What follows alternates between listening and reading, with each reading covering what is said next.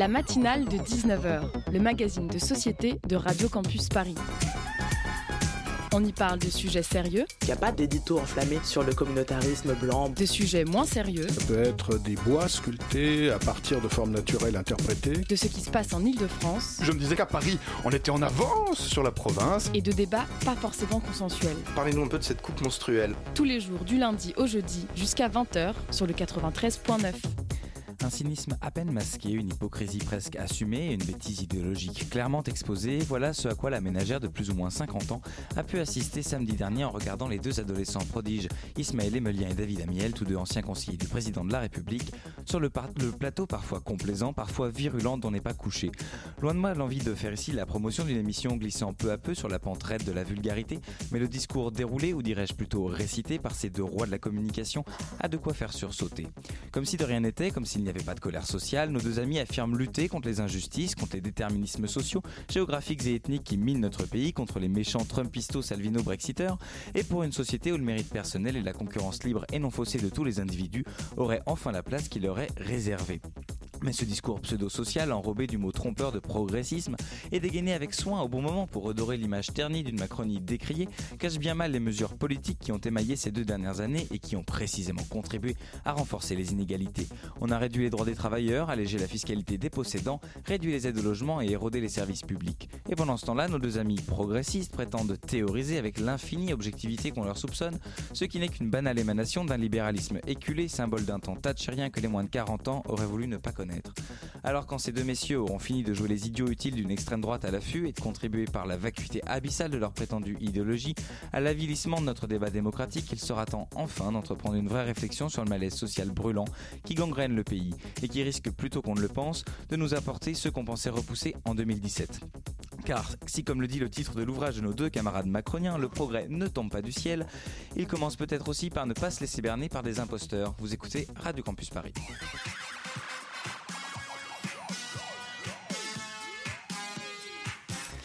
Bonsoir à toutes et à tous. Si vous partez à Nancy, Metz ou Strasbourg le mois prochain et que vous choisissez le train, vous ne pourrez pas rater cette exposition, photo en gare de l'Est intitulée Preuve d'amour, avoir du 20 avril au 30 juin donc et qui met en scène des objets du quotidien ayant tous pour point commun d'avoir servi d'arme du crime à un féminicide. Camille Garbi, photographe et architecte, qui signe ces photos, sera avec nous dans un instant. Et de la photo, on passera au disque puisqu'il sera question du Disquaire Day dans la deuxième partie de cette matinale. L'édition 2019 de cette journée se déroulera samedi prochain dans toute la France et sera l'occasion de mettre à l'honneur le disque sous toutes ses formes. Ce sera aux alentours de 19h40. Et pour le plus grand bonheur de vos oreilles, Hugolin Crépin-Leblond et Lucie Brianceau viendront vous livrer leur chronique respectivement à 19h34. Et en fin d'émission, vous écoutez le 93.9. Bienvenue dans la matinale de 19h. Le visage de la jeune femme s'affiche sur la banderole tenue par les enfants qui ouvrent la marche. Quelques pas plus loin, la famille de Julie, suivie de très nombreux anonymes. 3000 personnes, ulcérées par un drame dont l'issue était pourtant prévisible. Julie, ainsi que sa famille, avaient porté plainte à de nombreuses reprises contre l'ex-compagnon violent et détenteur d'armes à feu. Ça arrivait trop souvent. Et elle est devenue tristement célèbre, avec les autres femmes aussi d'ailleurs. Et on est tous là pour, et pour seconder euh, la famille et ses petits-enfants. On est là parce qu'on connaissait Julie, tout simplement et que c'était quelqu'un de bien. Je pense que si vous interrogez n'importe qui, tout le monde vous dira la même chose. C'est inacceptable qu'il se passe ce genre de choses encore à notre époque. Malgré les multiples signalements, aucune mesure policière ou judiciaire n'avait finalement été prise. Une tragique négligence s'emporte le père de Julie. Mais c'est pas normal qu'on en arrive là pour pouvoir juger ce genre de personnes. C'est pas normal. En Seine-et-Marne, d'où était originaire la jeune femme, une autre marche a réuni 900 personnes, parmi lesquelles Muriel Robin, l'actrice très engagée dans la lutte contre les violences faites aux femmes. Il faut l'éviction systématique de l'agresseur, le port obligatoire du bracelet électronique, la formation des polices, gendarmes, magistrats, avocats, donner de l'argent, mais d'une manière très sensible quoi, pour les associations, créer des centres d'hébergement. C'est un désert sur ces quatre postes. On vient d'entendre un extrait d'un reportage diffusé sur France 3 le 9 mars dernier sur le meurtre de Julie Douib. Bonsoir Camille Garbi. Bonsoir. Vous êtes donc photographe et vous êtes euh, à l'origine de cette exposition intitulée euh, Preuve d'amour sur ce sujet euh, brûlant du féminicide. Et à mes côtés pour conduire cet entretien, Lucie Brianceau de rédaction de Radio Campus Paris. Bonsoir Lucie. Salut Hugo. Alors Première question, euh, Camille Garbi, pourquoi représenter les féminicides, donc ces, euh, ces homicides conjugaux euh, de, de, femmes qui sont tuées par leurs compagnons ou ex-compagnons, par des objets ayant servi d'armes du crime. Qu'est-ce que, que ça apporte de montrer ça comme ça? Alors, c'est né d'une, d'une longue réflexion sur le sujet et sur comment aborder ce sujet. Parce que on en parle beaucoup, enfin on en parle quand même régulièrement depuis des années, on montre des chiffres, il y a, des campagnes, il y a eu des campagnes de, de communication, de prévention. On a des images en tête de femmes euh, tu méfiées, on a, on, a vu des choses et on sait que ça existe. N'empêche que les, chiffres ne changent pas, les choses ne changent pas. Et on, traite toujours de ce sujet-là, on traite toujours ce sujet-là de la même manière en fait dans les médias, c'est-à-dire comme un faits divers. Euh, des choses euh, qui arrivent comme ça euh, dans l'intérieur des maisons, euh, des, histoires particulières. Et moi, ça me semblait nécessaire de d'essayer de trouver une certaine distance pour amener à regarder différemment en fait ce sujet. Et les objets étaient un peu un truchement, un moyen de détourner l'attention pour ramener sur le, cœur du sujet qui est la, violence de ces actes. Justement, le féminicide, c'est très peu montré. En fait, il y a une médiatisation qui est relative, alors que pourtant, c'est quand même euh, un meurtre tous les trois jours.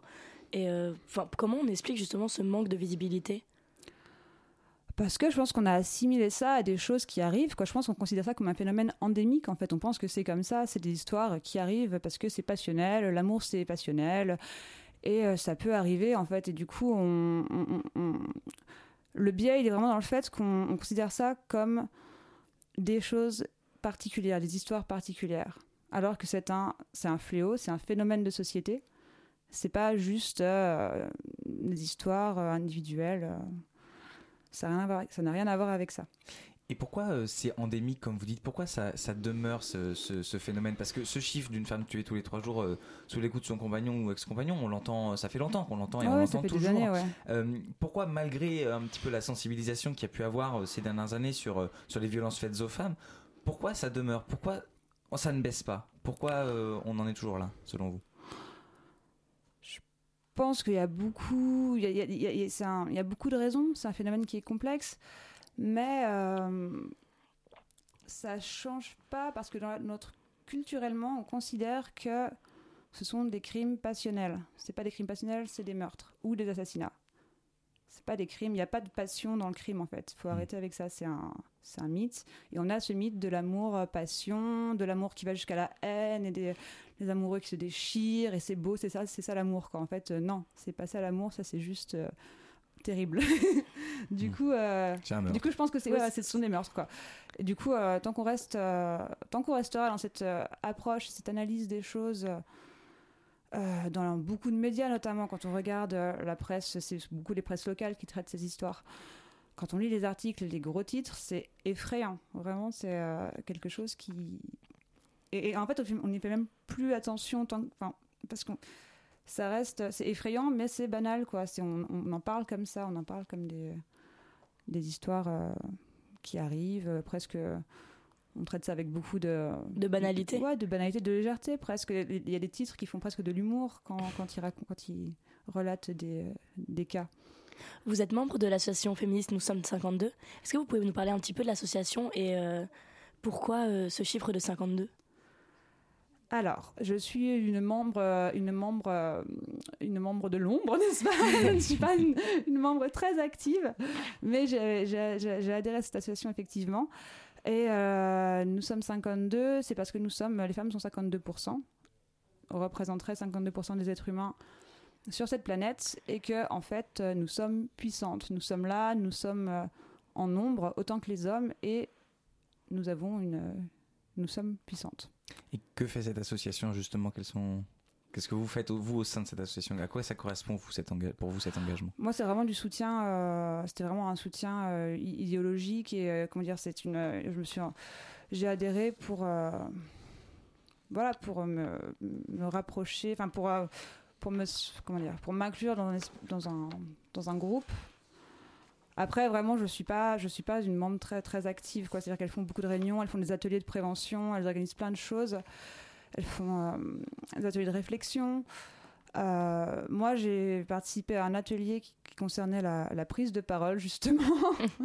elles, font, elles, elles, cherchent beaucoup à faire du renforcement euh, positif. Elles, essaient d'aider les femmes à, à, prendre conscience de, bah, de leur puissance, vraiment, quoi.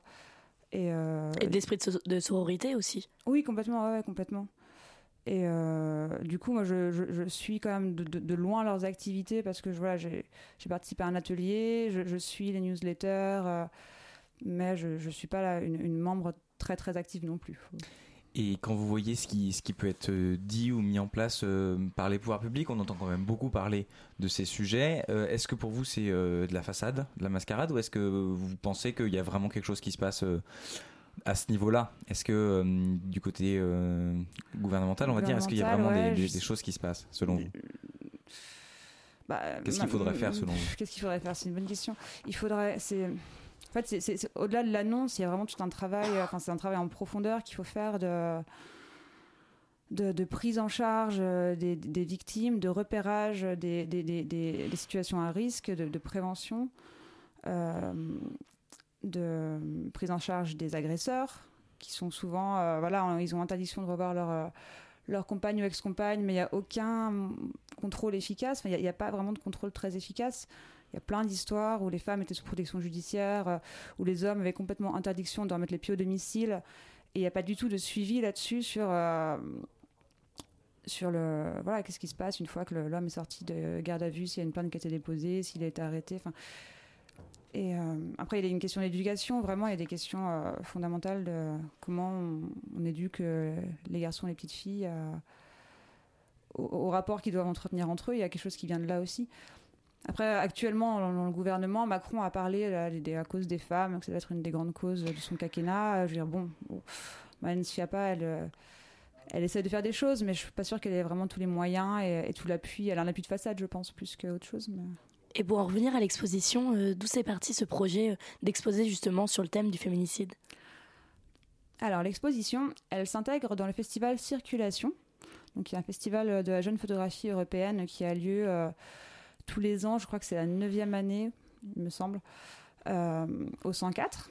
Et donc ils, sont, ils ont un partenariat avec Gare Connexion qui propose qui gère les gares euh, de la voilà, SNCF, qui est l'entité qui euh, exactement les gares de la SNCF. Ouais, qui propose d'exposer de, chaque année euh, deux euh, des participants au festival sur les grilles de la gare de l'Est. Et, euh, et, en fait, comme tous les festivals photos, sont, ils, ils, proposent chaque année un appel à candidature. Donc, qui veut participer, participe. Avec le sujet. Alors, des fois, il y a des festivals, des, des festivals où il y a des, des thèmes. Là, il y a, enfin, circulation en général, c'est très ouvert. C'est vraiment un, un un spectre de la, de la, de la jeune photographie mmh. européenne. Enfin, jeune entre guillemets, parce que voilà, jeune, c'est un terme très large. Mais euh, donc, moi, j'ai proposé ce projet-là parce que c'était. Euh, ça me semblait pertinent. Enfin, je, je venais mmh. de le terminer, ça me semblait pertinent d'essayer de, de, de le présenter. Et quelle est l'importance du, du, lieu? Enfin, la gare, euh, c'est pas c'est pas forcément commun d'exposer euh, dans une gare. Qu'est-ce ouais, que quelle est l'importance ouais. de ce lieu euh, dans votre dans votre projet et dans, dans cette euh, exposition? Alors le lieu, il est venu après. Pour être tout à fait honnête, moi je savais pas. Enfin, quand quand j'ai postulé, j'ai postulé pour participer à circulation. Donc au 104 entre guillemets. Enfin, c'était un peu le. C'est vu que c'est l'endroit mmh. principal. et ça devait être au 104 et en fait c'est vraiment euh, la SNCF et, et Gare et Connexion qui ont insisté, qui, qui, qui proposent euh, Eux, en fait, choisissent euh, deux euh, photographes qu'ils qu souhaiteraient exposer sur les grilles. Ils en parlent avec Circulation, ils se mettent d'accord. Et euh, donc, la personne qui est responsable de la photographie dans les gares SNCF, qui s'appelle Sylvain Bailly, a vraiment souhaité défendre ce, travail et le montrer dans une gare et dans l'espace public afin de voilà de de signifier l'engagement euh, militant et le soutien qu'apporte euh, la SNCF et Gare et Connexion à ce, cette cause. Et Circulation était tout à fait d'accord euh, pour, euh, voilà, pour l'exposer également sur ces, sur ces grilles. parce que effectivement, le public qui passe dans la gare de l'Est n'est pas le même que celui qui va aller au 104 voir une exposition de photos. Et c'est une thématique qui, sociale qui touche vraiment beaucoup, beaucoup de gens. Et effectivement, ça fait sens soit, que les photos soient exposées dans un lieu où il y a aussi, aussi passant. En fait, c'est, ça, ça, fait, ça fait sens. On, comprend bien l'idée. Camille Garbi, vous, vous restez avec nous. On va se retrouver dans un petit instant sur Radio Campus Paris, juste après une courte pause.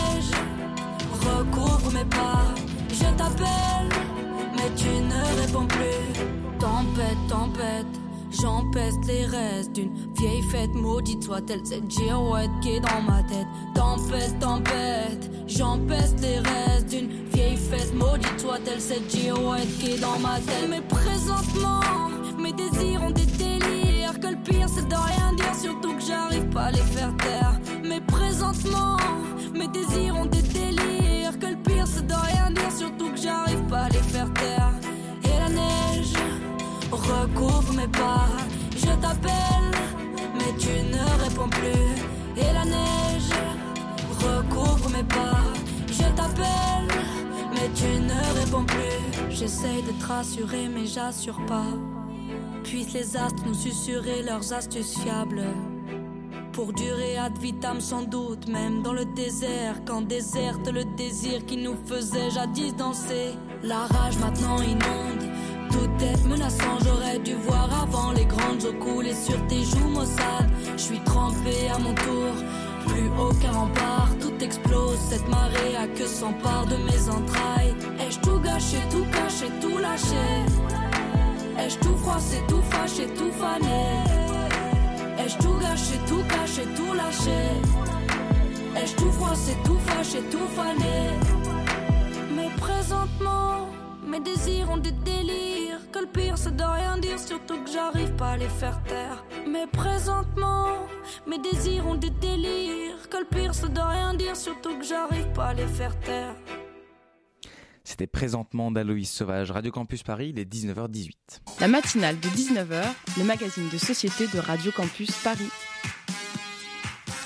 Et nous sommes toujours en compagnie de Camille Garbi pour l'expo euh, photo Preuve d'amour qui est exposée, qui sera exposée en Gare de l'Est, sur le parvis de la Gare de l'Est du 20 avril au 30 juin prochain. Lucie. Donc dans, vos photos, c'est des objets qui sont représentés, des objets ordinaires. On voit une enceinte, il y a un cinq en plastique, euh, un morceau enfin, de fil, euh, de fil. Fil électrique. Ouais, de fil électrique. Et, et c'est vrai qu'à première vue, on peut se demander ce que c'est. Est-ce que c'était une façon un peu de montrer Ouais, on peut se demander. On voit ça, on se dit ah, c'est quoi Qu'est-ce que c'est? Ouais, bah c'était vraiment euh, le, le, but, c'était vraiment euh, voulu, cette distanciation en fait. Le fait que les images ne soient pas accessibles, euh, enfin pas, accessibles parce qu'elles sont très accessibles, elles sont très simples. mais parce que, c'est sur fond blanc. ouais, c'est un fond bleu-gris, à vrai dire. Mais bon, c'est pas c'est pas, pas, le sujet mais oui elles sont elles sont ces images très simples très neutres très inoffensive, on ne sait pas trop ce que c'est quand on voit ça comme ça. Et euh, c'est seulement quand on, on s'attarde à lire la légende qui est à côté qu'on euh, commence petit à petit à comprendre. En fait, on fait des allers-retours entre l'image et la, légende. On voit les légendes en fait euh, relatent tous les cas de féminicide qui sont liés à l'objet et qui ont eu lieu entre 2016 et 2017 et un peu 2015, mais principalement 2016 et 2017. Euh, juste pour la parenthèse, parce que c'est important d'en- parler, donc j'ai fait tout un, travail de recherche euh, journalistique un peu sur euh, les cas qui étaient parus. Et je me suis beaucoup, beaucoup, beaucoup appuyée sur le travail d'un collectif qui s'appelle Féminicide par compagnon ou ex, qui fait ce travail vraiment de recensement des cas de meurtre ou d'assassinat de femmes par leur conjoint, compagnon ou ex qui paraissent dans les médias depuis le 2016. Et euh, c'est à peu près la seule euh, base de données euh, presque exhaustive en fait, qui soit publique en tout cas, qui soit rendue publique, parce que tous les chiffres et toutes les études du, du gou- du gouvernemental ne reprennent pas explicitement tous les cas qui ont eu lieu. C'est des, voilà, des, résumés. Et elles vraiment font ce travail au fur et à mesure depuis trois ans, c'est la quatrième année maintenant, de faire ce décompte. Donc moi, dans les images, on a, on, a, on a la photo, on a des légendes qui reprennent tous les cas, et quand on lit les légendes, on voit un prénom, on voit un âge, une date de décès, un lieu, et euh, au fur et à mesure, on regarde euh, l'image, le nom, et petit à petit, on voit que, que les noms de femmes, Hmm. et on, on voit la tête des objets, on se dit que c'est quand même des objets, enfin c'est des outils, c'est des trucs un peu, euh, un peu virils, et on se dit, ah bah tiens, c'est bizarre, et du coup, on peut commencer, on, on commence à imaginer de quoi ça parle. Et est-ce que le, le, le fait de, de montrer ces objets qui sont, euh, co- co- comme on l'a dit, très, euh, très banals, très quotidiens, euh, est-ce que ça permet aussi de montrer que le phénomène du féminicide, lui aussi, euh, est tristement banal, est tristement quotidien? ouais, ouais, complètement. C'était ça, c'était vraiment montrer des choses très banales pour parler d'un truc qui, qui, qui, qui- qu'on traite de manière très banale et qui, et qui arrive, de ma- enfin, qui arrive effectivement tellement souvent qu'on qu'on en vient presque à considérer que c'est banal en fait et que c'est, pour ça que je dis qu'on, pense que c'est presque endémique à, la nature humaine quoi c'est, des trucs qui arrivent alors que non c'est pas que c'est des trucs qui arrivent certes mais qu'on peut éviter qu'on peut déconstruire qu'on peut comprendre qu'on peut prévenir et euh, c'est pas juste un, état de fait en fait et euh, c'est vrai qu'il y a un écho entre la banalité de l'objet, la banalité aussi dont on traite ces, euh, cas, enfin ces, ces crimes. Pardon. Et il y a aussi que, que c'est pas du tout violent de voir ça, ces Ouais. objets qui sont très simples, Ouais. alors que l'acte derrière est d'une violence inouïe. Ouais. Ouais, moi je trouve que c'est plus. euh, C'est très efficace, moi j'ai Ouais, pensé. je trouve que c'est plus finalement. Après, il y a des images explicites qui sont très très marquantes, hein, mais, mais, mais du coup, c'est. Voir la, violence, la violence n'a pas besoin d'être visuelle pour être comprise, en fait. Et des fois, quand elle est visuelle, directement, li- littéralement, on. C'est tellement dur qu'en fait, on, on l'évacue tout de suite, on ne veut pas y penser, en fait. Du coup, c'est c'est trop dur à voir les images de. Enfin, voilà, si j'avais euh, cherché à représenter. euh, littéralement ces trucs-là, enfin ces crimes, enfin ces, ces- scènes de crimes terribles, enfin on peut pas, on peut pas voir ça. Enfin on peut le voir, mais c'est on, on veut plus y penser, donc c'est trop Mhm. dur. Donc il vaut mieux passer par euh, une approche plus douce pour euh, amener les gens à, à imaginer et du coup à prendre conscience en fait de la voilà de la violence qui est cachée derrière ces images toutes euh, tranquilles. Et vous, vous avez dit que, euh, donc, à, à côté de ces photos, au, au bas de ces photos, à chaque fois, vous, vous inscrivez le, le nom de la victime, euh, la date de décès. Mhm. Euh, Est-ce que c'est aussi une façon de, de- de rendre visible des victimes qui, euh, on écoutait le reportage en, en introduction, le, le nom de, la victime va sûrement euh, être euh, voilà, passé aux, aux oubliettes. Et, Mhm. euh, et- et est-ce qu'il y a aussi pas un problème de visibilité des femmes victimes de, Ouais, ouais, de- de complètement. ces meurtres? Et est-ce que c'est c'est Ouais. pas aussi un moyen Ouais, de leur rendre hommage et de les ramener, euh, enfin de parler d'elles en fait. Parce que souvent, euh, dans les médias, en tout cas jusqu'à maintenant, on- on- quand, on, quand on relate un, un- un crime conjugal, souvent on parle de l'agresseur, déjà on parle de, de l'auteur du crime. Euh, on l'excuse un petit peu des fois, selon comment le qui a- enfin, comment la- l'article est écrit. Des fois, il y a vraiment, euh, on lui cherche des excuses, on sous-entend des choses. Enfin, on sous- et du coup, euh, la, la victime est souvent euh, passe en arrière-plan alors qu'on, de- enfin, et, et, et- et au passage, on lui manque de respect aussi. et, euh, voilà, enfin, il y a des gros titres. Je me souviens d'un un titre notamment qui disait "Et soudain, l'adorable papy tue sa femme à coups de casserole." Donc, Et Mal- de ne pas être adorable. Ouais, ouais, Oui, c'est vraiment ça. le titre disait ça. Je crois que c'était dans. Je vais pas dire de conneries, mais il me semble que c'était dans le Parisien. C'est un, c'est un cas, c'est un crime qui a eu lieu en 2017. euh, un- un- un- une femme de 90 ans qui s'appelait Marcel et qui a été tuée, qui s'est fait défoncer à coups de casserole. Littéralement, en fait, c'est ça qui s'est passé Mhm. par son, effectivement, son mari qui avait aussi 90 et quelques années et qui, euh, qui, qui a assumé en plus son crime derrière en disant non, mais voilà, euh, elle a bien mérité ou je sais pas quoi. bah, voilà, Et de tout ça, le journal fait une scène grotesque en fait. Ouais, voilà. C'est ça. Et quel rôle occupent euh, les sujets sociétaux dans votre travail de photographe? C'est la première fois que vous traitez comme ça d'un sujet. euh, Non, non, c'est pas la première fois du tout. Euh, moi, en photo, je fais beaucoup. euh, J'ai deux actifs, deux, enfin, comment dire, deux euh, grands types d'activités. Enfin non, j'ai plein d'activités en fait, mais euh, souvent, les, les sujets sociétaux que je traite sont souvent euh, des sujets personnels qui sont qui me sont pas commandés en fait, ils sont pas issus de commandes qu'on m'aurait passées euh, pour l'instant en tout cas. C'est souvent donc moi qui autoproduis euh, des choses qui m'intéressent et donc j'essaie de faire euh, en parallèle des choses qui sont un peu plus rémunératrices que je fais. Voilà, j'essaie de trouver un équilibre qui sont aussi très intéressantes d'ailleurs, c'est pas parce que c'est rémunérateur que c'est pas intéressant au contraire. Mais voilà, j'ai différentes activités et pour l'instant les les sujets de société que j'aborde sont souvent autoproduits et, euh, Vous pouvez nous donner des exemples et euh, bah, j'ai fait un travail sur. euh, euh, je m'intéresse beaucoup à la question des migrations. Donc, je fais plusieurs travaux en fait sur la question des, des problématiques liées aux migrations actuelles, Euh, notamment un travail sur la jungle de Calais qui, qui a été exposé plusieurs fois, que j'ai eu la chance d'exposer plusieurs fois. J'étais vraiment très contente parce que c'était un, un travail qui me tenait à cœur. euh, particulièrement, euh, enfin oui, qui me tenait à cœur. Euh, j'ai fait un autre travail euh, plus documentaire, un peu plus classique sur les campements qui, ont eu lieu à Paris, notamment un squat qui, était, s'était établi en 2015 sur un lycée désaffecté qui s'appelle le lycée Jean Carré, voilà, j'ai passé beaucoup de temps pendant trois mois à y aller tous les jours et à faire tout un, travail documentaire sur une communauté afghane qui vivait là. Qu'est-ce que j'ai fait? Différentes choses, quoi. Et qu'est-ce que ça permet euh, justement la photographie, ce, ce- cet art particulier? Qu'est-ce que ça permet pour euh, euh, un artiste ou une artiste en- dans votre cas qui, euh, qui veut traiter de ces sujets euh, de société réels, réalistes Qu'est-ce que ça apporte la photographie? Bah pour moi, c'est vraiment un, un- un- un espace, un moyen d'expression. C'est vraiment la photographie, c'est un discours comme un autre. Enfin, c'est un outil de discours comme un autre. Et, et moi, je l'aborde vraiment comme ça. C'est un moyen de de m'exprimer. Enfin voilà, d'exprimer des choses que j'ai peut-être pas euh, les moyens euh, personnellement de- d'exprimer autrement. C'est-à-dire que je suis pas une euh, une grande euh, militante oratrice. Enfin, si j'avais eu les moyens, je serais peut-être une fémène en train de. voilà, c'est pas ma personnalité, mais par contre, euh, je la photo, ça, me- ça me parle en fait, et je, donc je m'exprime comme particulièrement comme ça. Et moi, je me demandais euh, pourquoi ça s'appelle Preuve d'amour, votre exposition? D'amour, c'est cité d'une citation de euh, Alexia Delbray, qui est une euh, psychiatre et médecin légiste au CHU de Poitiers et qui a fait une thèse sur les homicides conjugaux, qui est une des, une des seules, euh, quasiment une des seules spécialistes à traiter des homicides conjugaux dans son travail, qui fait une étude dessus et qui est vraiment très, voilà, c'est la, référence.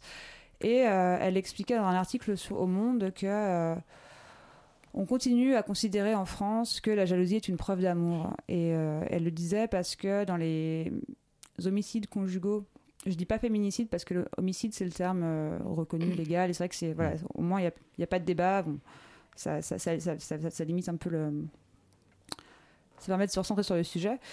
Elle disait que les donc les, les principaux motifs de meurtre des femmes par leur conjoint sont euh, la séparation la jalousie ou la oui séparation jalousie c'est les deux principales euh, causes euh, enfin les principaux motifs quoi qui ne sont donc pas des preuves d'amour. euh, Exactement. preuves d'amour, qui est donc le titre euh, de cette euh, exposition de, de photos, euh, 20 photos qui seront euh, exposées sur le parvis de la gare de l'Est du 20 avril au 30 juin euh, prochain. Merci beaucoup Camille Garbi d'avoir été vous. avec nous dans la matinale de 19h et belle soirée à vous. Et merci à Lucie Brianceau. Je fais un petit teaser. On te retrouve dans un, une, trentaine de minutes, une vingtaine de minutes, je ne sais pas, euh, pour euh, une petite euh, chronique. Vous écoutez toujours la matinale de 19h sur le 93.9. On se retrouve juste après ça.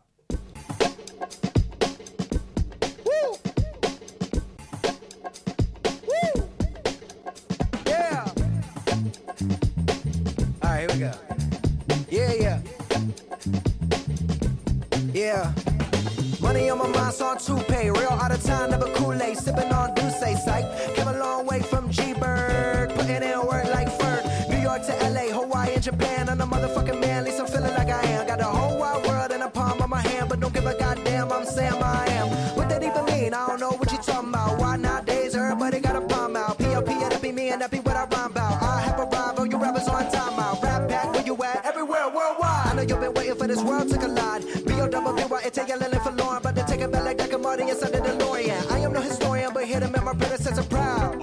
Niggas not allowed? I put it on everything I really wanna cop out. But I did good for a drop out. Hop out the coupe, chicken hands go crazy. Gotta sound swag when the flow get lazy. What up, what good, where you at, what you been on? Anybody stepping to me, promise to get shit on. Better hop up on the train for your missing chance to hop up on the hop up on the train for your missing chance to get on. Mixtape Bobby, that's the type of shit I spit on.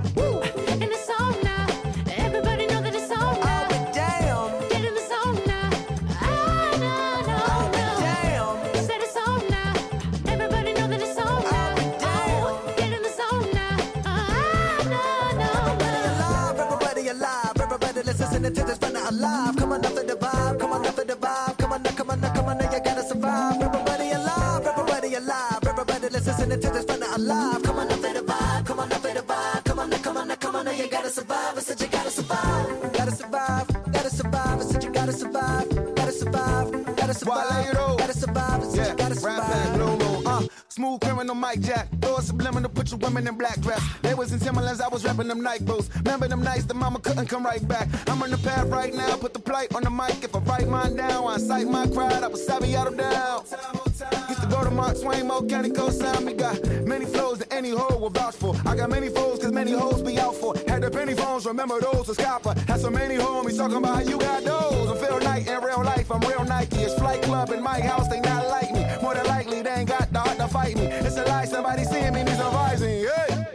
Let me let it breathe. Saint Laurent level, ever never worry me. I'm well aware they be wildin' when they talking me. They bitches unavailable whenever I be on the scene. Oh, Hammers in the Uber, I be limousine. Oh, Bama's looking fluke, but I got that same glow. And I got that juice back around the way though. My chain like a penguin's Pellegrino. Woo! We cold, we cold. Used to be a late force with the Kobe fro. Eddie Bauer cold foams and a load of dope. Load of white hoes I sold it to.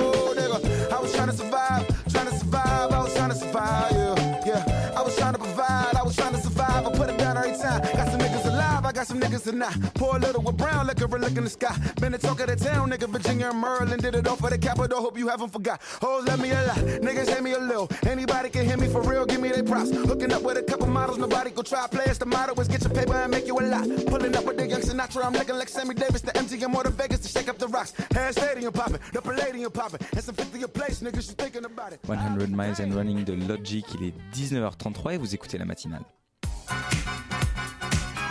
La matinale de 19h, du lundi au jeudi jusqu'à 20h sur Radio Campus Paris. Et c'est l'heure de retrouver Hugolin Crépin-Leblond pour sa chronique. Salut Hugolin, ce soir tu es venu nous annoncer une grande nouvelle. Ça faisait deux ans qu'on l'attendait, elle est enfin là. Une équipe de scientifiques du monde entier vient de révéler la première image d'un trou noir supermassif. M87 étoile est un trou noir qui se trouve au centre de la galaxie M87. Cette image est une première mondiale et c'est un exploit technologique et scientifique sans précédent. Ouh là là là là, on vient de, de perdre Bettina, notre coordinatrice d'émission, va falloir nous décrypter tout ça. Ouais, t'as raison. Euh, je m'emballe. On va la faire plus simple et un peu moins lyrique. Ok, d'abord, qu'est-ce que c'est qu'un trou noir? Alors commençons par le début. Un trou noir, c'est un astre, un très gros astre, dont on connaît les distances depuis un peu plus d'un siècle grâce aux prédictions de la théorie de la relativité générale de Einstein. Il s'agit d'un astre, un peu comme une planète ou une étoile, mais en beaucoup, beaucoup plus lourd. Si lourd qu'il a fini par s'effondrer. Il est totalement, totalement tombé sur lui-même, jusqu'à être presque disparaître et laisser un profond trou dans l'espace-temps qui l'entoure. Il a disparu? Alors non, sa masse est encore présente, mais la matière qu'il constituait est totalement concentrée en un point minuscule au centre du puits d'espace-temps. Imagine que tu disposes des billes sur une grande surface molle, un peu genre un trampoline élastique, mais très très grand.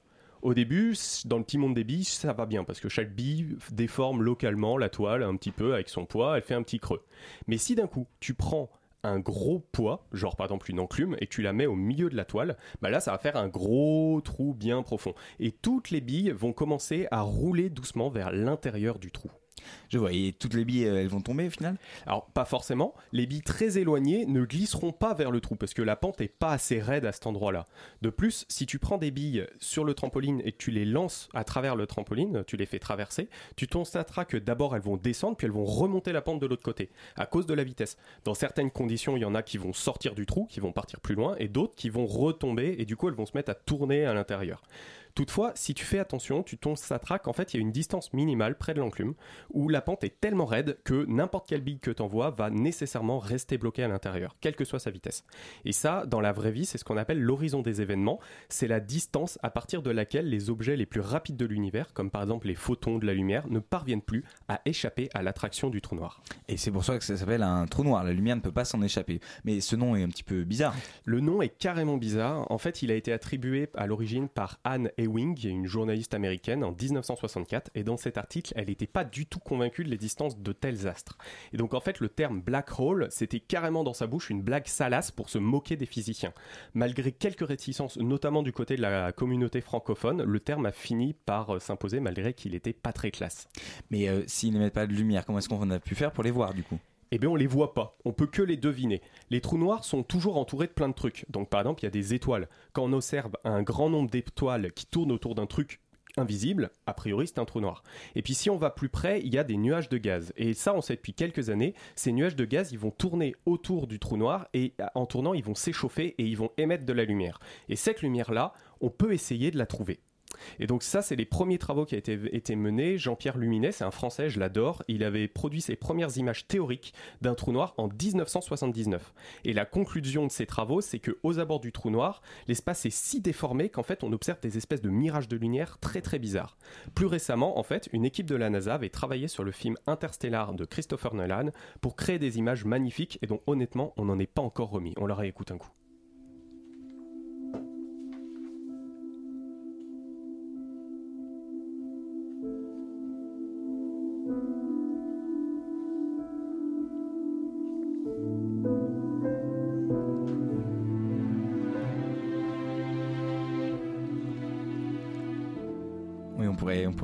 La nuit, cette euh, bande originale. Mais si on sait depuis si longtemps à quoi ça ressemble un trou noir, qu'est-ce que c'est que cette nouveauté donc?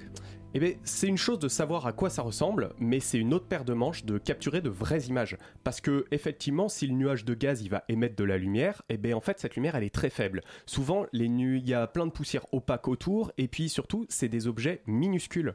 Observer M87 étoiles, ça revient à lire un journal posé sur une table de café parisien quand vous êtes assis dans un Starbucks new-yorkais. Pour réaliser un tel exploit, les scientifiques ont utilisé des méthodes d'interférométrie. Donc ça consiste en fait à utiliser plusieurs images venant de plusieurs télescopes distincts, et puis après on fait des calculs mathématiques compliqués et on arrive à obtenir une grande image avec une résolution égale à l'é- l'écart entre tous les télescopes. Ici, les chercheurs du projet Event Horizon Telescope ont utilisé 8 instruments répartis sur tout le globe et séparés d'un total de 10 000 km. Et donc l'image obtenue a une résolution équivalente à un télescope, euh, télescope large comme la Terre. On a un peu du mal à imaginer tout ça. Ouais, c'est effectivement, c'est totalement la folie des grandeurs en fait. Les équipes ont dû travailler pendant 4 jours consécutifs et ont réuni 15 pétaoctets de données numériques. Alors ça fait 1 million, ça fait, ça fait 15 millions de gigas, ce qui est beaucoup beaucoup, beaucoup trop important pour voyager simplement sur Internet. Il aurait fallu arrêter tout le trafic mondial pendant plusieurs jours. Donc du coup, on a tout stocké sur des disques durs et on a transporté tout ça vers les États-Unis et l'Allemagne, vers des centres spécialisés. Et l'un des télescopes se trouvait en Antarctique. Donc en fait, pour récupérer ça, il a fallu attendre des mois qu'un hélicoptère puisse aller récupérer les disques et puis après on a tout racheminé en bateau, le bazar quoi. Mais maintenant qu'on a enfin cette image, à quoi ressemble ce trou noir Et cette image, ben, je l'ai là pour ceux qui veulent regarder. Je voulais imprimer. très radiophonique. Alors c'est pas du tout radiophonique. En fait, on voit une espèce de donut euh, orange avec un côté très brillant et un côté très sombre, presque noir. C'est tout à fait conforme aux attentes des scientifiques. Mais comme l'astre n'est pas tourné tout à fait dans notre sens, eh ben, c'est beaucoup moins impressionnant que par exemple Gargantua, visible dans le film Interstellar ou les travaux de Jean-Pierre Luminet. Et alors, quelles sont les suites à ce projet? Eh bien, c'est un semi-échec, puisque l'objectif initial était d'observer deux trous noirs différents. M87 étoile, do- donc dans la galaxie M87, et Sagittarius A étoile, qui est le trou noir supermassif qui se cache au cœur de notre propre galaxie, la Voie lactée. Si sur le papier, celui-là, il semblait plus simple de le capter parce qu'il est plus proche. Cette partie de la mission a échoué. Alors, Sagittarius A-Star, c'est il est peut-être moins lumineux, il est peut-être moins bien orienté, on ne sait pas. Toujours est-il que l'image de M87 étoile montre que la méthode fonctionne. Et donc, les équipes du projet ont pu annoncer leur ambition de renouveler l'expérience avec toujours plus de télescopes, de moyens. L'UE avait investi 16 millions d'euros dans ce projet titanesque, ce qui fait que la photo est probablement la photo la plus chère de l'humanité. on leur souhaite le, meilleur pour la suite à toute cette équipe. Merci Hugolin Crépin-Leblon pour cette chronique. Il est 19h40 sur Radio Campus Paris. C'est vrai, les vinyles aujourd'hui font souvent moins de bruit. En ce moment, le bruit chez MPO vient en fait des presses à vinyle à Vilaine-la-Juelle en Mayenne. L'usine vient de déménager pour leur laisser plus de place, raconte Vladimir Négré, responsable de la communication. On a ressorti de notre stock euh, certaines presses rangées à la suite de la chute de la production de vinyle. On va partir à la rentrée en septembre à un total de 16 presses, alors qu'on était au début de l'année à une douzaine de presses. La production a grimpé d'un tiers en deux ans. L'usine tourne même nuit et week-end. Elle presse 40 000 disques par jour. Ça demande de la main-d'œuvre. Ça a été des reclassements. Ces personnes qui travaillaient à l'époque là-dessus ont ensuite évolué au sein de l'entreprise. Et avec la chute de la production CD euh, Blu-ray, ces personnes-là sont revenues au vinyle puisque c'est elles qui possédaient ce savoir-faire et donc qui sont revenues au vinyle.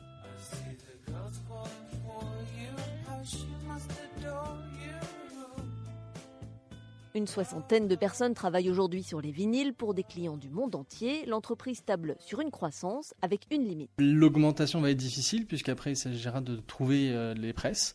L'entreprise qui fabriquait ces presses-là n'existe plus. Il n'y a aujourd'hui plus d'usines qui fabriquent de machines à presser. Parfois MPO doit même refuser des commandes, mais ce manque de machines limite aussi la concurrence. En Europe, les fabricants se comptent sur les doigts d'une main. C'était un extrait d'un reportage diffusé sur France Inter en 2014. Objet commun, puis ringard, puis rétro. Le disque qu'on a cru mort et enterré se refait une santé sera l'honneur de cette dixième édition du Discard Day samedi prochain dans toute la France. Pour en parler dans ce studio, on me signale que c'est la neuvième édition du Discard Day. Pour en parler dans ce studio ce soir, Pascal Bussy, directeur du club euh, Action des labels et des disquaires indépendants français, le CLIF. Yves Pouinet, disquaire à la boutique Hands and Arms dans le 12e arrondissement de Paris. David Sugesto et Nicolas euh, Jublot, chargé de, tous de chargé de communication au point éphémère à Paris, qui organise des événements dans le cadre de ce Discardé. Bonsoir à tous les quatre. Bonsoir. Bonsoir. Et bonsoir, à Simon Marie de la rédaction de Radio Campus Paris qui va coordonner cet euh, entretien avec moi. Bonsoir Simon. Bonsoir Hugo, bonsoir à tous. Alors la première question euh, qui, qui nous vient à l'esprit, c'est qu'est-ce que c'est que ce discard, ce, que ce Discardé, pardon, je vais y arriver. En quoi ça consiste quelle est, quelle est cette, cette, journée du disque Alors, dans votre émotion post-trou noir que nous partageons, vous avez, vous avez enlevé un A, c'est le calife en fait, mais bon, c'était c'est juste, une, petite, euh, une petite euh, remarque comme ça. Euh, et puis j'ai trouvé que cette description du trou noir, c'était un peu une métaphore très poétique, ultra poétique et surnaturelle du vinyle. Mais bon, je m'arrêterai là sur cette, sur cette lancée lyrique. non, non, en deux mots, le, le, le calife, c'est un une structure qui aide les disquaires indépendants, qui veut les aider euh, depuis, qui existe depuis maintenant 12 ans, euh, qui a aidé euh, à peu près 130 disquaires à s'installer en France. Et l'une des missions, la, mission, on va dire, la plus, la plus en vue hein, de cette structure, du calife, c'est effectivement l'organisation de ce discardé. Euh, qui est une émanation en fait française d'une manifestation internationale qui s'appelle le Record Day. Alors en France, on, a, on aime bien un petit peu taquiner les langues, donc on a, appelé ça Discardé. Et c'est un événement qui se passe donc tous les ans au mois d'avril, une journée vraiment qui, est, qui doit être la fête des disquaires indépendants et avec des éditions limitées qui sortent pour cette occasion-là et qui met en valeur vraiment le travail que font quotidiennement, et pas seulement ce jour-là, bien sûr, tous les disquaires indépendants. Et justement, sur euh, la question des euh, éditions illimitées, euh, le Discard Day, comme vous le disiez, est connu pour le lot de rareté, le lot de collecteurs qu'on peut retrouver tous les ans au point de vente partout, sur des points de vente partout en France. Est-ce que ces, ces, derniers lots de rareté, ce sont principalement d'anciens albums? Mais si oui, est-ce que ça veut dire que les vinyles aujourd'hui se limitent à mettre en valeur une forme de patrimoine musical ou il y a quand même une volonté de, de s'en servir pour, pour des nouveaux projets? C'est vrai que quand on regarde les, les, meilleures ventes des, des, vinyles en France et dans le monde d'ailleurs, hein, sur l'année dernière et toutes les années euh, qui ont précédé, on s'aperçoit que c'est effectivement des Nirvana, des Bruce Springsteen, des, des, des, grosses références de bas catalogue hein, qui sont, qui sont euh, au sommet des, charts, on va dire. Mais euh, justement, Discardé, c'est une, une, tentative, enfin voilà, de, de, sortir un peu de ces, de, ces mouvements-là, même si les majors en profitent et nous, et nous alimentent aussi avec des choses dont quelquefois on pourrait se passer, hein, à vrai dire. mais il n'empêche qu'il reste quand même, il reste, un, il reste une oasis pour les, pour les labels indépendants, pour des musiques un peu différentes. Hein, je pense par exemple, cette année, on a, on a un très beau projet qui sort de, sur, sur Infine avec Mélissa Lavo et Rhône. Il y a des, des rééditions de Boubacar Traoré en musique euh, du monde, une réédition de Fela aussi, etc. Donc on pourrait en citer d'autres. Hein. Mais voilà, il y a une sorte de combinaison des deux. Mais c'est vrai que c'était un événement qui était à la base, l'essence de l'événement, c'était les labels indépendants euh, font des éditions limitées pour les disquaires indépendants. Et comme vous savez, dans cette industrie qui est très sauvage, dès qu'il y a une petite fenêtre de profit qui s'ouvre, les majors s'engouffrent là-dedans et les, les, gros labels aussi indés qui sont presque des majors aussi, qui sont des mini-majors, on va dire. Donc c'est vrai que l'événement a un peu perdu de sa substance, mais mine de rien, ça reste une journée d'abord, euh, une, journée essentielle dans l'économie des disquaires indépendants. Voilà, ça c'est une première chose. Et puis ensuite, c'est l'occasion effectivement de, de mettre en valeur tout un tout ce savoir-faire, tout ce conseil, tout cet accueil des, des, des disquaires indépendants français et internationaux. Alors, euh, vous, euh, Yves Pouinec, vous êtes euh, disquaire. quelle est la place du disque aujourd'hui dans un monde musical qui est quand même dominé par les plateformes de streaming et où le, disque semble avoir perdu de l'élan ou pas? Quelle est sa place? La place du vinyle est très importante chez les disquaires indépendants. Hein. Ça représente plus de 90%, on va dire en moyenne, chez les disquaires indépendants de, de, de, chiffre d'affaires. Donc, il y a, Mais du disque en général, dans le monde musical plus global? Ben, Le retour du vinyle marque euh, clairement un retour. Euh, euh, de, des, auditeurs audiophiles consommateurs, un, retour un peu à, l'essentiel en ce qui concerne notamment la recherche d'une qualité sonore. le vinyle permet un spectre d'écoute qui n'est pas le même que le CD, mais bon, ça participe aussi à une une, une, mode, une recherche de consommation un peu plus pure, un peu moins euh, euh, des, des, des, euh, désincarnée que et le vinyle permet ça.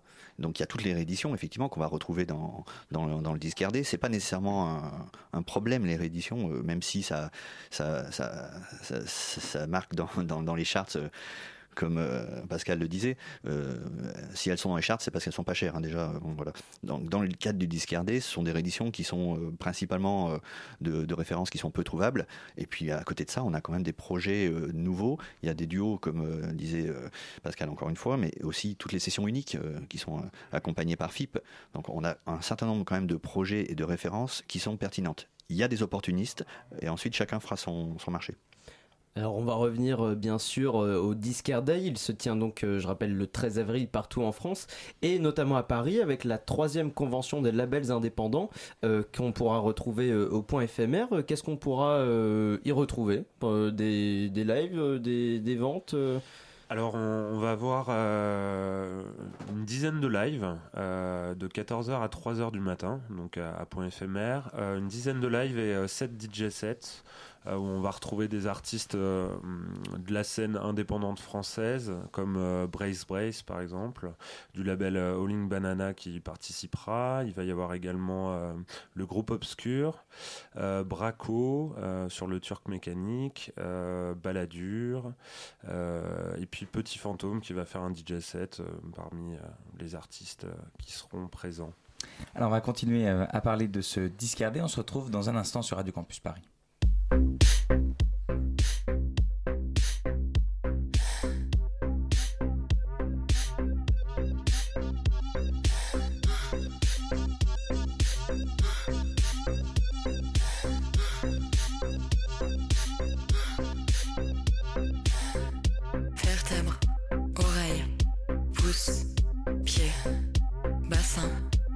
Tibia,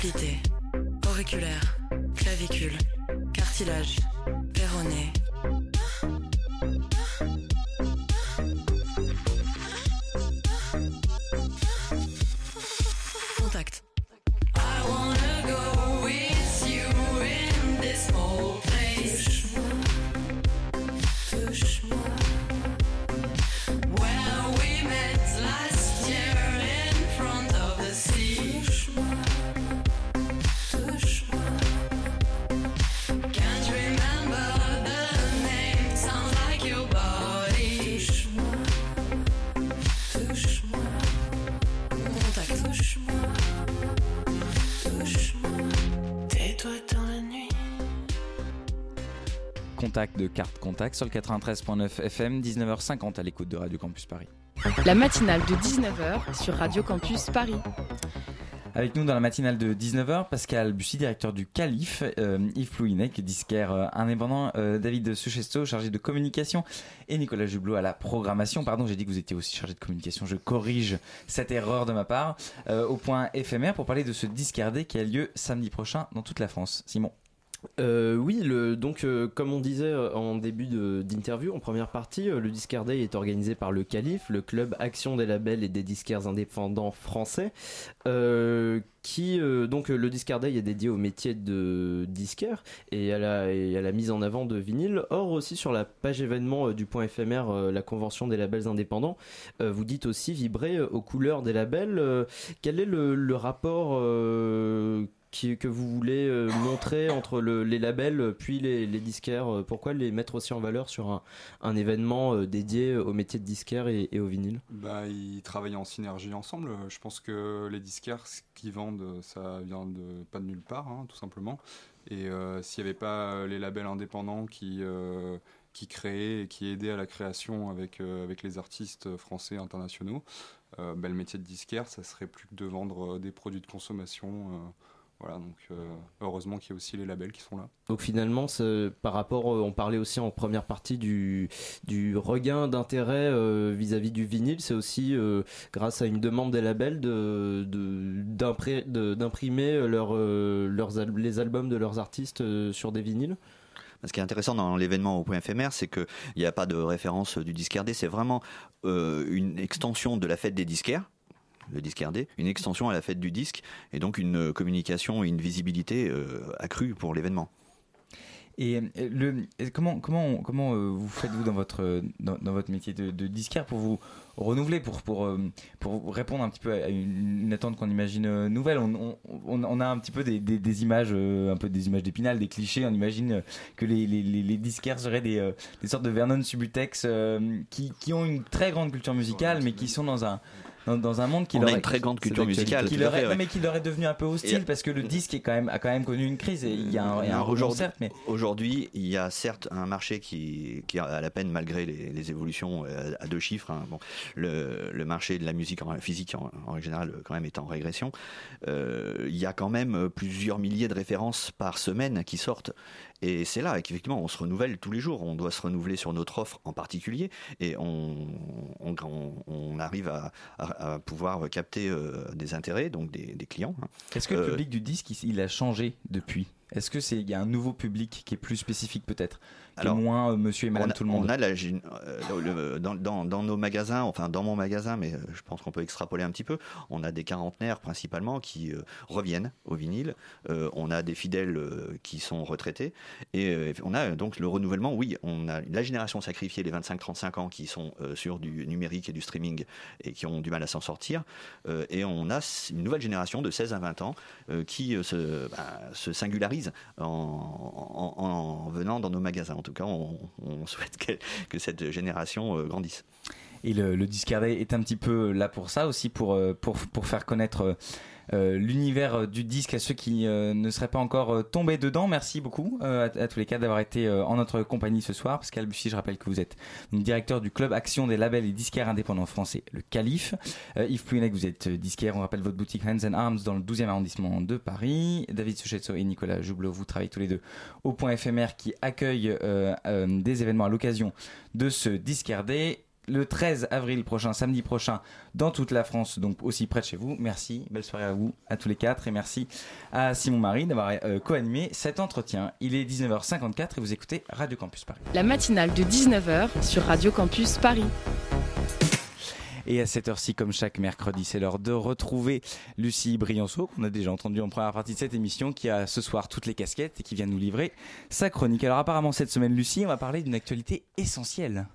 Effectivement, lundi, le journal Le Parisien a révélé que gendarmes et policiers étaient réunis au sein de la cellule Ariane. Leur but, enquêter sur 40 dossiers non élucidés. En effet, ils cherchent à établir un lien entre certaines disparitions et Nordal Le Landais, le tueur présumé de la petite Maëlys et du caporal Noyer. Moi, honnêtement, ça me captive et je pense pas être la seule à préférer la rubrique fait divers à la rubrique politique. Depuis toute petite, je suis fascinée par les histoires de meurtre. Plus c'est sordide, plus j'adore. Un de mes premiers souvenirs, c'est la pendaison de Saddam Hussein. J'avais 5 ans et j'étais avec ma grand-mère qui a prononcé cette phrase dont je me souviens encore aujourd'hui. Regarde, voilà ce qu'on fait aux méchants. On repassera sur l'analyse politique faite par mon aïeul, mais cela marque probablement la naissance de ce penchant un peu inavouable. Un de nos jeux préférés avec ma sœur quand on était petite, c'était d'imaginer comment planifier le meurtre parfait. Alors, euh, faudra prendre des gants et lui enlever son téléphone pour pas être traqué. Le mieux, c'est de tuer un inconnu qu'on rencontrerait dans les bois. La police pourra jamais nous arrêter. En troisième, il fallait faire un exposé sur une personnalité que l'on admirait. J'ai choisi Jack l'Éventreur. J'ai pleuré à la mort de Pierre Belmar, car il a marqué une époque. Il est au monde du fait divers que Loana est à la télé-réalité. Une icône. S'il y avait des séminaires pour les fans de tueurs en série, je serais la première à y aller pour, pour, pour avoir l'autographe de Francis Holmes. Michel Lejoyeux, responsable du département de psychiatrie et d'addictologie de l'hôpital Bichat-Beaujon à Clichy et professeur en psychiatrie à l'université Paris Diderot, explique que l'une des raisons pour lesquelles le fait divers passionne tant les individus, c'est qu'il est un moyen de divertissement, au même titre que le bowling, euh, le paddle ou le laser game. Je cite dans une société où le romanesque est peu présent, le fait divers nous stimule. On le traite avec un peu de honte, comme du cinéma. Plus c'est horrible, plus on assimile cela de la fiction. Le commerce du fait divers jouit d'ailleurs d'un regain de popularité, avec la diffusion de documentaires dont Netflix est l'un des distributeurs phares, Making a Murderer, Amanda Knox, Ted Bundy, Autoportrait d'un tueur, ou encore la disparition de Maddie McCain. Je les recommande, ils sont super. C'est également un sujet consensuel, dans le sens où personne ne dira jamais Ah là là, elle l'avait bien mérité de toute manière, la petite Maëlys. Tout le monde est d'accord pour admettre que le meurtre c'est mal et que les meurtriers c'est des gros méchants. Ainsi, dimanche prochain, si vous en avez marre de vous disputer une énième fois avec tonton Robert au sujet des Gilets jaunes, présentez-lui avec une bonne dose d'effarement et de stupéfaction un fait divers inédit, sélectionné en amont pour son, potentiel gore et promis, vous pourrez tranquillement passer au dessert sans blesser les convictions de personne. La fascination pour le morbide peut également s'expliquer par certains attraits propres à la société dans laquelle on évolue. On a fini par s'habituer à l'horreur. L'autre jour, j'ai assisté à un procès en pénal. L'accusé était jugé pour le meurtre de son ancien amant. Les photos du corps ont été diffusées. Et je me suis rendu compte que l'on faisait tous preuve d'un cynisme incroyable. L'image était terrible, mais nous sommes restés indifférents. Avec l'essor d'Internet, on a accès à tout, de la diffusion directe de la tuerie dans les deux mosquées à Christchurch, en passant par des viols disponibles sur des sites porno. Il n'y a même plus besoin d'être un expert en informatique et de pénétrer dans le darknet. Le trash est disponible à portée de, de clic. On pourrait penser que cette course effrénée à l'horreur, c'est notre humanité que l'on laisse sur le banc. Ou alors, c'est une nouvelle forme de catharsis qui nous permet, en cherchant sur Google euh, Xavier Dupont de Ligonnès Actualité 2019, de nous rassurer en mettant à distance cet autre qui n'est pas nous et qui, lui, a commis l'horreur absolue. Je finirai en citant Pierre Bourdieu, qui, dans son essai sur la télévision paru en 96, écrivait les faits divers, ce sont aussi des faits qui font diversion. Pendant qu'on parle de Nordal le Landais, on ne parle pas de la France qui, depuis quelques mois, importe des États-Unis et en toute discrétion du gaz de schiste, dont les impacts environnementaux sont connus pour être catastrophiques aussi bien sur notre santé que sur l'environnement. La France ayant d'ailleurs interdit l'exploitation du gaz de schiste sur son propre territoire. Mais bon, tout va bien, hein Enfin, jusqu'à la prochaine fois. Merci Lucie pour cette euh, chronique. On te retrouve mercredi prochain si tu n'es pas morte d'ici là. Euh, trucidée par Xavier Dupont de Ligonnès. À, 19h58, c'est la fin de cette matinale. Mais avant de se dire au revoir, disons d'abord merci à tous ceux qui ont participé à cette émission. Merci à nos invités, mais aussi à Lucie Brianceau et Simon Marie à la co-interview, à Bettina Lioret qui coordonne la matinale de 19h, à Antonin Simard qui a réalisé cette émission et à Hugolin Crépin-Leblond et Lucie Brianceau, encore elle, pour leur chronique. Et merci à vous, chères auditrices et chers auditeurs, d'avoir été à l'écoute de cette matinale que vous pourrez bien sûr écouter ou réécouter en podcast en vous rendant sur le site de Radio Campus Paris ou sur notre page Facebook. Surtout restez avec nous tout de suite et comme chaque mercredi c'est Extérieur Nuit, l'émission de cinéma de Radio Campus Paris. Bonsoir Léa, qu'a-t-il au programme ce soir Eh bien écoute, euh, ce soir on va parler de grand cinéma puisqu'on parle du dernier DC Comics Shazam de David Sandberg, mais on parlera aussi de Alex, le destin d'un roi de Joe Cornish. Bon, on parlera aussi de la dernière adaptation de Stephen King, Cimetière, et puis un peu de euh, cinéma d'auteur avec Les Grands Squelettes et Tel Aviv on Fire. On revient aussi en série sur euh, la dernière création originale Canal+, Vernon Magnifique, beau programme, restez à l'écoute de Radio Campus Paris. La matinale revient pour sa part demain à la même heure, 19h. Belle soirée à l'écoute du 93.9.